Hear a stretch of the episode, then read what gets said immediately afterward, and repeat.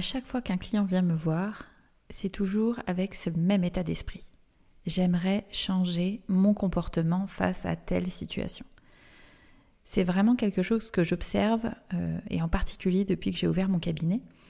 Je me rends compte que c'est vraiment de cette manière qu'ils vont aborder leurs problématiques.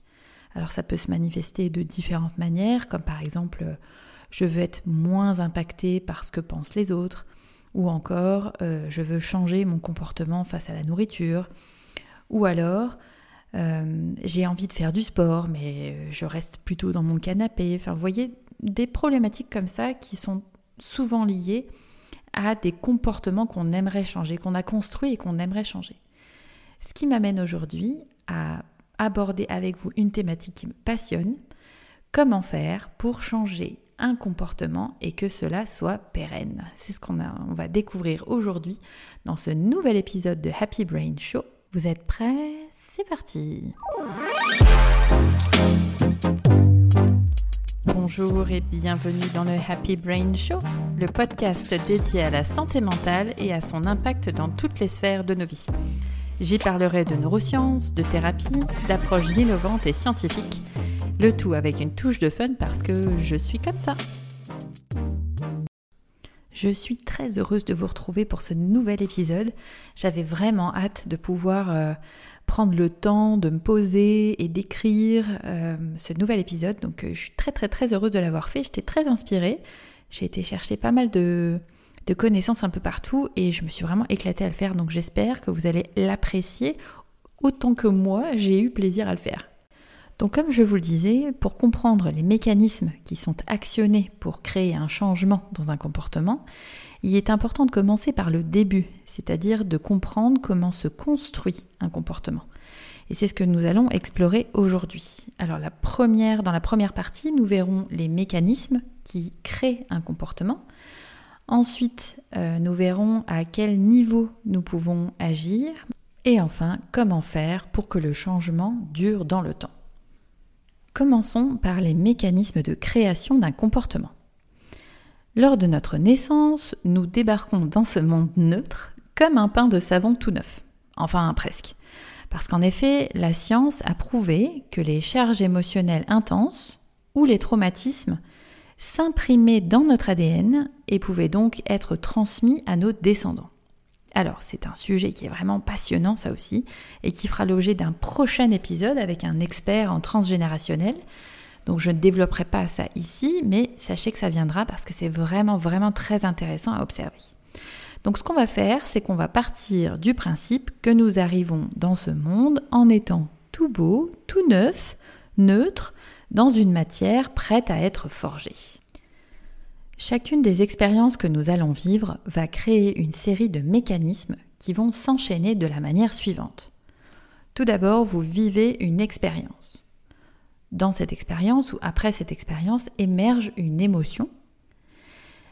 Elle crée en soi une croyance qui va elle-même générer un comportement et qui va lui définir qui nous sommes, notre identité, et enfin, cette dernière définira à quel groupe ou quel type de personnes nous appartenons. Je vais prendre deux exemples concrets pour que vous puissiez comprendre ce mécanisme. Un premier exemple avec une expérience agréable à vivre et une autre avec une expérience euh, un peu plus désagréable. Imaginons que vous attendez les résultats d'un examen euh, que vous avez euh, passé suite à une formation, on va dire. Vous recevez les résultats, c'est officiel, vous avez validé le diplôme. Youhou Les émotions qui émergent alors peuvent être la joie et la fierté par exemple. Comme je le disais, à la suite des émotions émerge une croyance, et cette la croyance qui s'installe grâce aux émotions qui ont été ressenties est je peux réussir ce que j'entreprends. Une fois que cette croyance est installée, le comportement nous déclenchons et que cela va engendrer, c'est que nous allons oser davantage et nous allons avancer avec confiance. Et à nouveau, ce comportement, cette façon d'agir, va nous définir en tant que personne comme quelqu'un de compétent, une référence dans le domaine, Et on appartiendra donc à ce groupe de personnes qui réussissent ce qu'ils entreprennent et qui avancent avec confiance. Vous voyez un peu ce que je veux dire? Une chose entraîne l'autre à chaque fois. Il faut vraiment imaginer des rouages. Alors vous allez me dire, non mais attends Yelena, euh, des examens, j'en ai déjà réussi, j'en ai passé plein, et c'est pas ça qui me donne confiance en moi ou en mes capacités. Et vous avez raison, parce qu'on ne vit déjà pas que des expériences agréables, euh, mais on vit également des situations d'échec. Mais en fait, ça n'est pas ça qui est la cause vraiment de cette confiance qui peut avoir tendance à vaciller. Ce qui fait que nous n'ancrons pas suffisamment nos ressources, notre potentiel, c'est que nous ne prenons pas le temps de ressentir pleinement cette joie et cette fierté lorsque nous réussissons à faire quelque chose ou lorsque nous atteignons un objectif.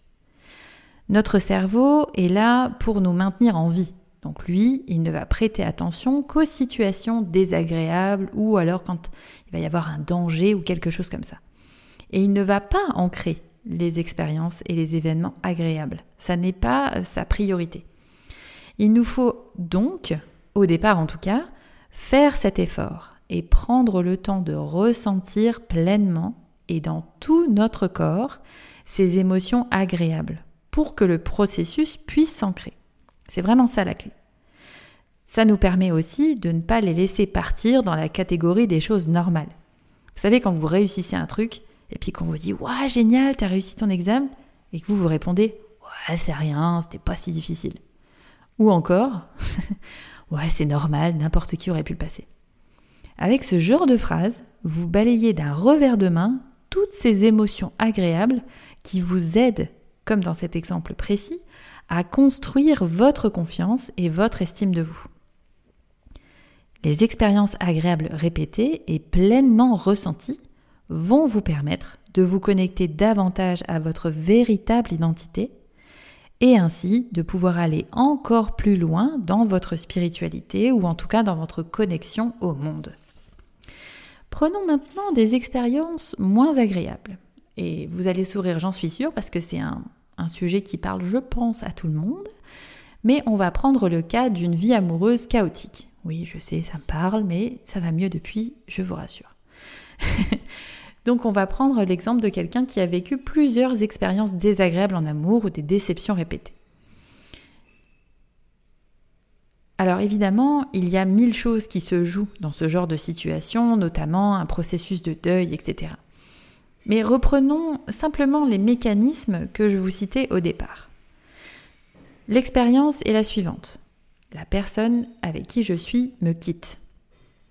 Les émotions qui vont émerger lors de cette expérience ou après cette expérience vont être par exemple la tristesse, euh, la déception, il peut y avoir aussi de la peur hein, en termes d'insécurité affective, il peut y avoir de la colère aussi. Enfin voilà, toutes ces émotions-là peuvent s'éveiller dans ce genre d'expérience. Si je les garde en moi, que je les tourne en boucle, ces, ces, émotions pardon, vont devenir des croyances. Et vous allez voir que vous allez les reconnaître, comme par exemple la croyance que les hommes ou les femmes sont tous les mêmes. Ou encore que vous n'êtes pas assez bien ou pas aimable. Euh, ça peut amener aussi cette croyance que personne ne voudra de vous à nouveau. Ou encore qu'une promesse amoureuse, ça ne vaut rien du tout. Quand ces croyances-là sont installées, et qu'on les a vraiment dans notre tête au quotidien, eh bien notre comportement va changer et on va s'installer en fait une, méfiance par rapport aux autres. On va même aller parfois jusqu'à les rejeter et se replier sur nous-mêmes. Donc là, c'est vraiment un autre comportement qu'on met en place. Et ensuite, bah, ce que ça va dire de nous et la façon dont on va s'identifier, notre identité, ça va être qu'on est un ou une célibataire endurcie. Et lorsqu'on est un célibataire endurci, on appartient, on risque ou on, tend à faire partie de ces gens qui finissent seuls avec leur chat. Moi, je vous avoue que c'est ce que j'avais tendance à me dire. Je vais finir toute seule avec mon chat ou alors avec une particularité qui fera en sorte que ça éloignera les autres le plus possible, comme me balader avec un rat sur mon épaule, par exemple. Bon, je n'ai pas été jusque-là, je vous rassure. Tout ça pour vous dire que les émotions ressenties dans ce cas de figure sont tout à fait légitimes et normales. Il n'y a rien d'anormal à ça. C'est normal de ressentir de la tristesse, de la déception, de la peur, de la colère, c'est tout à fait normal. Mais c'est le fait de les vivre en boucle et de ne pas les évacuer qui va faire que les mécanismes vont se mettre en place et que le comportement va se créer. Nous l'avons vu d'ailleurs dans les épisodes précédents de, Happy Brain Show, une émotion n'est qu'un message pour vous dire que euh, vos besoins sont soit satisfaits, soit insatisfaits. Dans ce cas précis de la rupture amoureuse, notre besoin de créer un lien avec l'autre et notre besoin d'exister et d'être reconnu, euh, ces deux besoins-là sont blessés. Et c'est en laissant ces besoins être blessés que nous construisons nos croyances, nos comportements, et donc que notre identité va changer. Ce qu'on peut euh, imaginer aussi dans ces cas-là, c'est qu'il y a une partie de nous, une partie de notre personnalité qui a émergé euh, et qui a pris le devant de la scène. Ça ne veut pas dire que c'est ce que nous souhaitons profondément et que ça nous définit en tant que personne. C'est d'ailleurs la première chose qui m'est venue lorsque l'abus que j'ai vécu a refait surface. Cela ne me définit pas, ça n'est pas qui je suis. Je suis profondément joyeuse, solaire, etc. Et je refuse de devenir terne, maussade ou méfiante. Ok? Et c'est ce qui m'amène à la deuxième partie. Comment agir pour activer ces changements de comportement? Alors vous allez voir que la clé, elle peut paraître simple et presque évidente, mais cela nous donne beaucoup plus de fil à retordre qu'on ne le pense. Pour réussir à créer un changement de comportement, il nous faut ressentir pleinement nos émotions et les réguler, ou en tout cas les laisser s'évacuer. C'est la seule manière de faire. Alors vous allez me dire, mais qu'est-ce qui fait que c'est si difficile de ressentir nos émotions? Eh bien déjà, c'est encore assez tabou.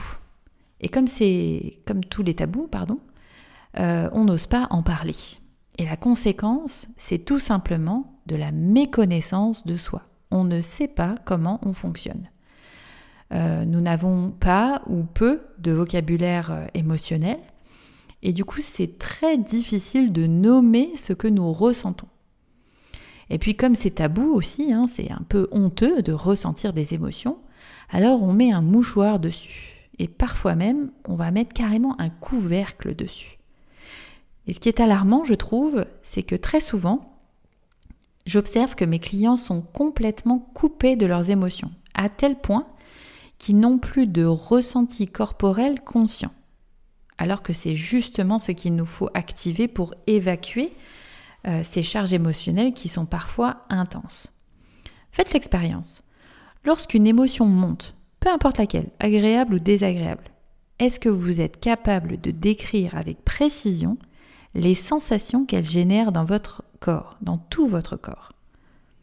Et l'idée, c'est de vraiment de ne pas rester sur un bah oui, je suis content ou je suis contente ou qui serait simplement dicté par votre tête.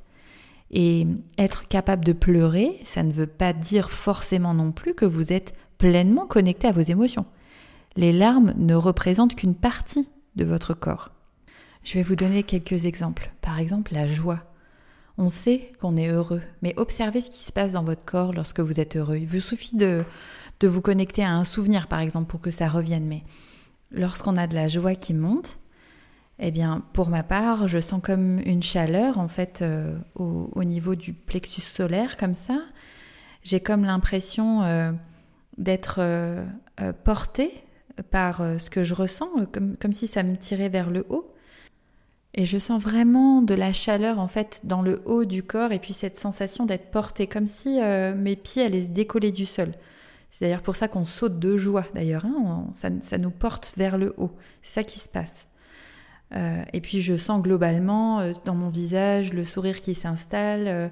Il y a une forme de, de comment dire, au niveau musculaire, c'est assez souple comme ça, etc. Donc voilà ce qu'on observe. Quand on pense à une une émotion plus désagréable à ressentir, comme euh, la tristesse par exemple, eh ben, on va sentir euh, ben, dans notre visage euh, les larmes qui vont couler, notre, notre bouche qui va avoir à trembler un petit peu, on sent que notre gorge elle est serrée, et puis on, peut ressentir comme un poids au niveau de nos poumons comme ça. Et puis, il n'y a pas vraiment de sensation dans les jambes, hein, c'est presque éteint. Vous voyez, en scannant en fait tout votre corps, vous voyez qu'il se passe des choses. Pour chaque émotion, euh, on peut reconnaître comme ça sa signature corporelle. Et plus vous allez apprendre à le faire, et plus ce sera facile de réussir à, réguler et à évacuer en fait les émotions pour pouvoir les vivre, euh, euh, comment dire, sainement et sereinement. Donc voilà pour ces exemples. Alors lorsqu'on est euh, coupé de nos émotions, la bonne nouvelle c'est qu'on peut réapprendre à le faire, on peut réapprendre à les écouter, à reconnaître euh, leur signature euh, dans notre corps, etc. Tout ça on peut réapprendre à le faire, donc ça c'est la bonne nouvelle. Donc la clé c'est vraiment de ressentir pleinement. Et lorsque l'événement vécu déclenche des charges émotionnelles intenses ou que l'événement est répété, faites-vous accompagner. Vraiment.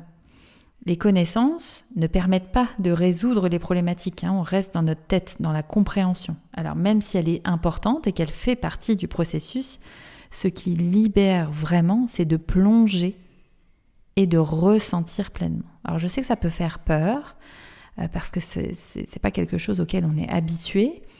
Euh, moi j'ai souvent des gens qui me disent mais moi je veux pas commencer à pleurer parce que j'ai l'impression que je m'arrêterai jamais. Ça peut faire peur, mais c'est vraiment un moment à passer. J'aime bien prendre cette, euh, cette image de, du fait de sortir les poubelles. Alors non pas que les émotions ce soit quelque chose, que ce soit un déchet ou quoi que ce soit, c'est pas ce que je suis en train de dire, mais quand vous y réfléchissez, en fait, les, les, poubelles, on n'a jamais envie de les sortir. Ça sent pas bon, c'est lourd, on n'a pas envie de les sortir. Mais le fait de les sortir, ça nous prend quelques minutes. Mais par contre, après, le bénéfice, il dure beaucoup plus longtemps. C'est-à-dire qu'on re-rentre dans notre maison, ça sent bon, euh, et on s'y sent bien. Mais pour les émotions, c'est pareil en fait. Toutes les charges émotionnelles qui sont là, qui sont lourdes et qui nous tirent vers le bas, euh, eh bien, quand on les sort, donc c'est pas agréable sur le moment, mais ce moment-là, il est bref, il est beaucoup plus bref que ce qu'on peut penser. Et après, eh bien, on se sent beaucoup mieux, tellement plus léger. Et justement, euh, en parlant de, charge émotionnelle libérée, euh, quand on fait ça, c'est comme si on fermait une autoroute. Hein, je vous disais tout à l'heure que le fait de ressentir les émotions, aller construire nos croyances, nos comportements, notre identité et puis notre appartenance, eh bien là, en fait, on coupe le mécanisme quand on veut changer de comportement parce qu'il est dérangeant pour nous.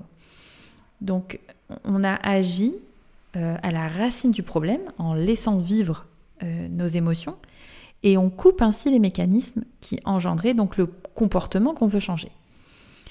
C'est ce qui est fait à l'aide d'à peu près n'importe quelle technique utilisée en thérapie. Euh, hypnose, sophrologie, EMDR, EFT, certains exercices de PNL. Tout ça, c'est très bon et ça permet d'évacuer les charges émotionnelles. Il n'y a pas de souci avec ça.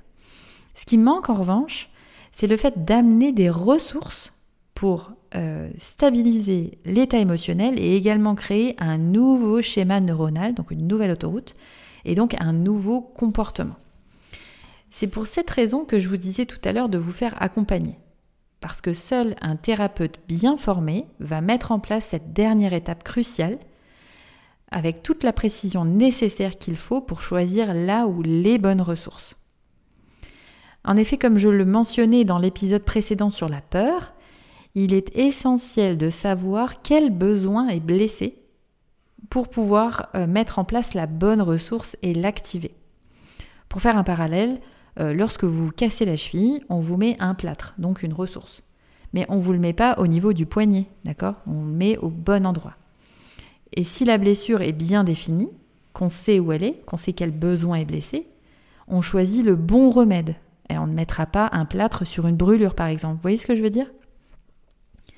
Dans l'exemple que je nommais tout à l'heure avec la vie amoureuse chaotique, les ressources à activer en priorité seront la gratitude et la fierté, car euh, ce sont les émotions ressources euh, qui correspondent aux besoins de lien avec les autres, donc pour le ressourcer, et le, le besoin pardon d'exister en tant qu'individu. Donc ces deux émotions ressources-là, elles n'ont pas été définies au hasard, elles ont été définies comme émotions ressources suite à de nombreuses études scientifiques. Donc si je devais résumer tout ce que je viens de vous dire là depuis le début, ce serait la chose suivante. Lorsqu'on veut opérer un changement de comportement, parce que notre comportement nous pollue évidemment, hein, ah oui, et je tiens à préciser aussi qu'on ne peut changer que notre comportement et pas celui des autres, hein, petite parenthèse comme ça, mais je pense que c'est bien de le rappeler. Donc quand on veut changer un comportement, notre comportement, et qui est néfaste pour nous, les étapes sont les suivantes. Déjà, euh, dans la majeure partie du temps, vous faire accompagner, ça c'est sûr. La personne qui va vous accompagner euh, devra s'assurer de définir avec précision la problématique pour savoir quels sont les besoins qui sont blessés derrière ce comportement-là. Ensuite, de définir une situation pendant laquelle euh, vous avez vécu euh, ces émotions-là qui étaient désagréables. Refaire le film avec précision. Ensuite, d'évacuer, avec peu importe la technique en fait, hein, mais d'évacuer les charges émotionnelles en les ressentant pleinement dans votre corps. Et enfin, une fois que tout ça s'est fait, que c'est bien évacué, qu'on a vérifié que tout était évacué, que chaque émotion était évacuée, parce que bien souvent les événements nous font vivre un, beau, un beau combo d'émotions, eh bien une fois que tout ça s'est fait, c'est d'amener là où les bonnes ressources pour créer les nouveaux schémas de connexion voilà comment je pourrais résumer tout ça. J'espère que ce, nouvel épisode vous a plu. Moi, comme je vous disais, j'ai adoré le préparer. Euh, ça a vraiment été un kiff pour moi. Donc j'espère que vous avez apprécié aussi. Si vous avez des questions, bah, écoutez, j'y répondrai avec grand plaisir. Euh, vous pouvez les poser euh, sur YouTube, dans les commentaires ou sur les réseaux sociaux, peu importe. j'y répondrai avec grand plaisir. Et euh, vous pourrez aussi me retrouver à une masterclass euh, où je vais développer un peu plus le sujet, euh, qui se tiendra le 7 décembre à 18h. Donc ce sera une masterclass en ligne. et l'idée, c'est vraiment de vous amener encore des, comment dire, des connaissances, voilà, tout simplement, sur, sur ce sujet passionnant de la régulation des émotions et des, des parties de personnalité qui se crée euh, à chaque fois qu'on vit quelque chose d'intense et de, désagréable. Et donc c'est partie de nous qui se crée pour nous protéger et nous créer d'autres comportements. Voilà les amis, écoutez, il ne me reste plus qu'à vous remercier chaleureusement euh, de m'avoir écouté pour ce nouvel épisode. Euh, pensez à le partager aux personnes que ça pourrait aider autour de vous. Et puis, euh, simplement vous dire aussi ben, qu'il y a d'autres beaux épisodes qui, qui arrivent, euh, notamment des interviews avec euh, des personnalités vraiment extraordinaires, avec qui j'ai la chance de collaborer sur certains projets. Donc voilà, j'ai vraiment, vraiment hâte de vous les faire découvrir. Donc je vous embrasse, oui, je me permets. je vous souhaite une belle fin de journée, de nuit, un bon début de matinée. Je ne sais pas à quelle heure vous m'écoutez. Mais en tout cas, je suis ravie de vous accompagner dans ce moment de votre vie. Je vous dis à très vite et prenez bien soin de vous. Bye bye